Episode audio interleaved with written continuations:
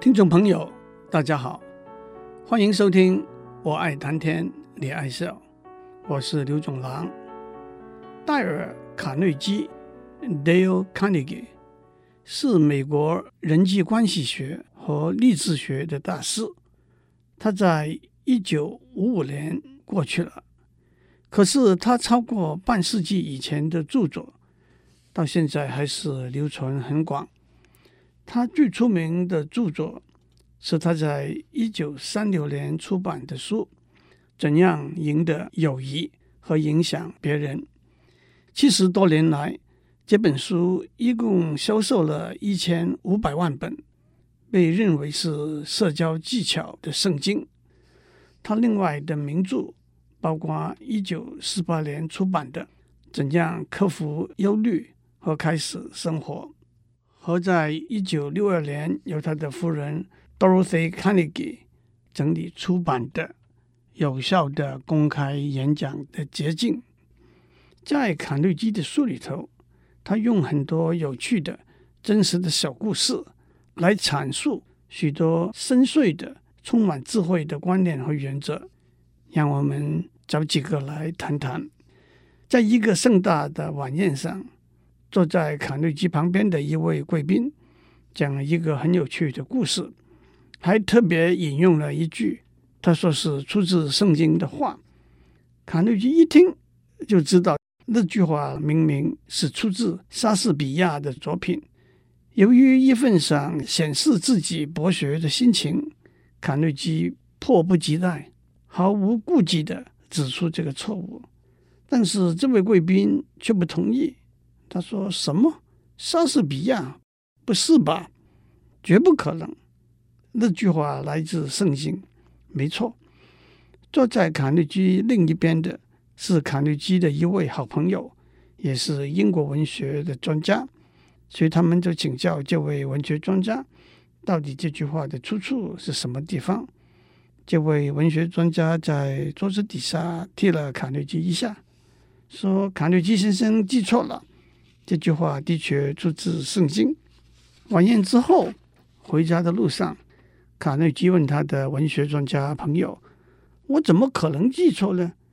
你也不可能不知道这句话是莎士比亚的名句啊。”他的文学家朋友说：“那的确是出自莎士比亚的名句《哈姆雷特》第五幕第二场。”但是我们作为宴会上的客人，有必要指出别人无意中无关宏旨的错误吗？这样做会让别人对你产生好感吗？给他点面子有什么不好？而且他当时又没有征求你的意见，你又何必自告奋勇呢？在很多场合里头，大多数的人都免不了炫耀自己的地位、财富或者学问的冲动。我跟政府哪一位高官？企业界哪一位大佬常在一起打高尔夫球？我买了一件价值连城的古董或者珠宝。我最近拿了个什么学术上的大奖。这些炫耀通常只能够达到自我满足的目的，对人际关系不会有什么正面的作用。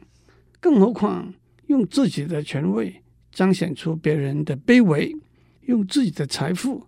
彰显出别人的贫穷，用自己的学问彰显出别人的无知，只是突然引起他人的不安和反感而已。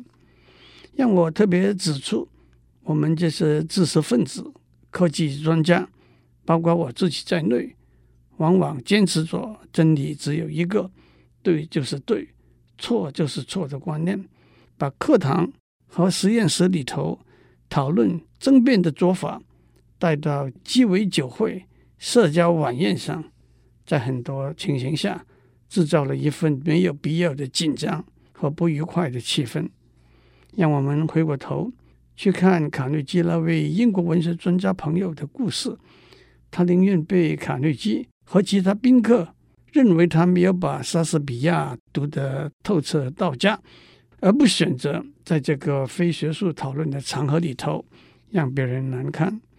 不过讲到这里，我倒想，如果这位文学专家说我相信莎士比亚一定是从小就把圣经读得滚瓜烂熟，那算不算是一个刀切豆腐两面光的回答呢？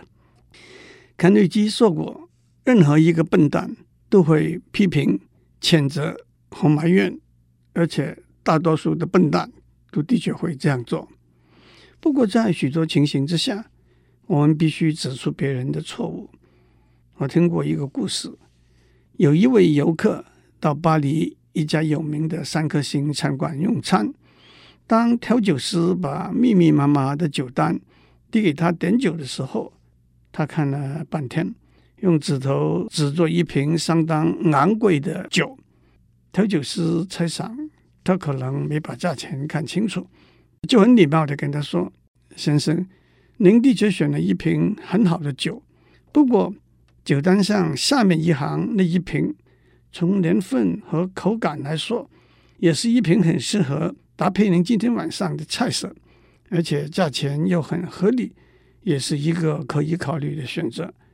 这位游客一看，才知道自己的确是没把价钱看清楚，就顺势把要点的酒改过来，说不定还给了调酒师一笔可观的小账了。指出别人的错误的最好方法。就是帮助诱导他，让他发现自己的错误。卡内基又讲了另外一个故事。有一次，他请了一位室内设计师帮他在家里布置窗帘。他收到账单，被那昂贵的价钱吓了一跳。几天之后，有一位朋友到他家，看到窗帘，问起窗帘的价钱，幸灾乐祸的大叫：“贵的离谱！你给宰了！”虽然这也是卡内基收到账单的时候的反应，但是他却极力辩护，说一分钱一分货，物有所值。第二天，另外一个朋友到他家，很诚恳的对他新的窗帘表示赞赏，而且说真希望将来在他自己的家也能够装上这么漂亮的窗帘。卡内基听了之后，他的反应就不一样了。他说：“窗帘好是好，不过我相信价钱是有点太超过了。反过来，当我们自己犯了错误的时候，必须勇敢地承认。”卡内基住在纽约市，但是他的家附近有一个很大的森林公园。他常带着他的小狗在公园里散步。可是有一天，给骑在马上、威风凛凛的警察拦下来说。你的狗在公园里乱跑，既没有戴上口笼，又没有系上皮带，你可知道那是违法的吗？卡内基轻声的回答：“是，我知道。不过我认为我的小狗很纯良，它是不会咬人的。”那警官严厉的说：“法律就是法律，下次再遇到这种状况，你就得上法庭面对法官的审判了。”可是过了一阵子，他又忘记给他的小狗戴上口笼、系上皮带。有一天，又遇到那位警察了。可是没有等到那位警察开口，卡内基先生马上认错说：“您上次已经警告过我，可是我又再犯了错误，我愿意接受应得的惩罚。”想不到那位警察语气温和地跟他说：“没有人的时候，在这里溜溜狗。”也是挺有意思的，卡内基说：“那倒是真的，不过我毕竟犯了法律。”警察说：“这种小哈巴狗应该不会有什么攻击性吧？”卡内基也很认真的回答：“不伤害人，伤害了松鼠也不好吧？”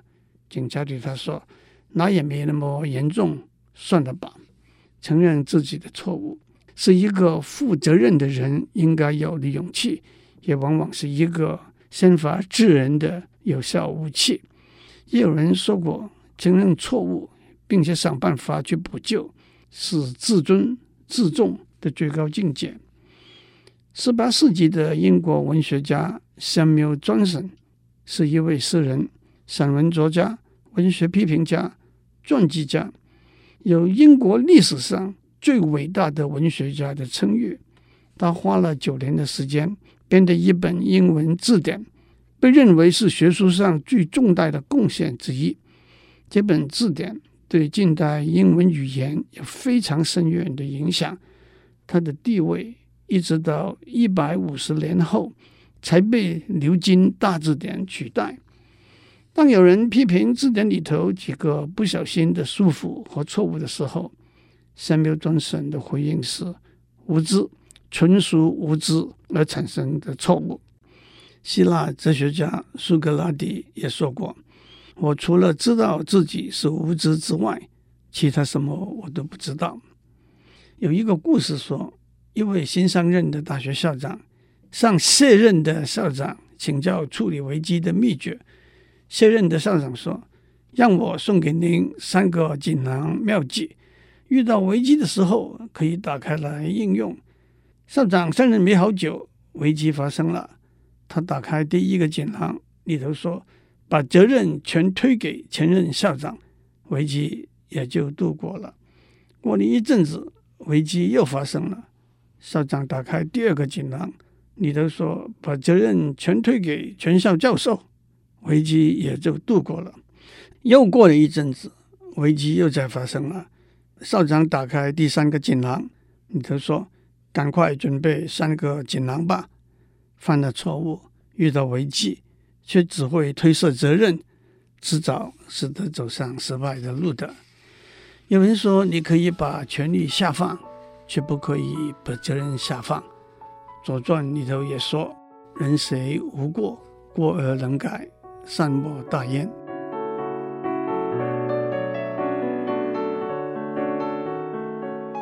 苏格拉底是公元前四百多年希腊一位伟大的哲学家和教育家。他教导学生的方法是经由他和学生之间的对话。由他提问，让学生回答。在严谨的问答的过程里头，学生发现消除错误的观念和论点，达到正确的结论。在教育学里头，这种教学方式被称为苏格拉底的教学方式。推而广之，待人也好，处事也好，提出问题，聆听答案。经由问题导引谈话的内容，是一个既愉快也有效的沟通互动方式。卡内基更指出，通过问答的方式，把对方导引到一个你想要的结论，要用一连串让回答的人做正面回应的问题。如果他们的回应是同意，是的，正该如此，那就会很顺利的被导引到。你想要的结论。如果你问的问题将引起他们反对、不同意的看法和反感，“不”这个字出了口，事情就往往弄僵，回不过头来了。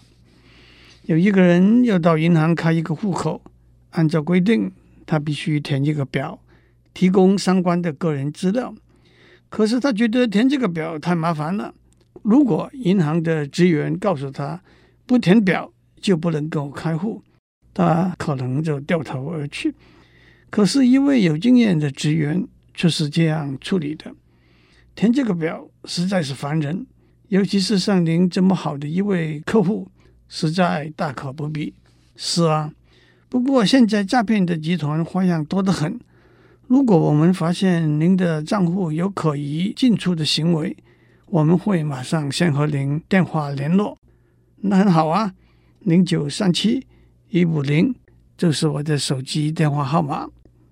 您户口的钱当然完全是由您来控管，但是如果有什么意外，这些钱就必须由您的直系亲属来处理。如果我有您指定的直系亲属联络的方式，我们就马上会通知他。对的，我的妻子的名字是什么什么，我家里的地址是什么什么。表就填好了，户口也就开了。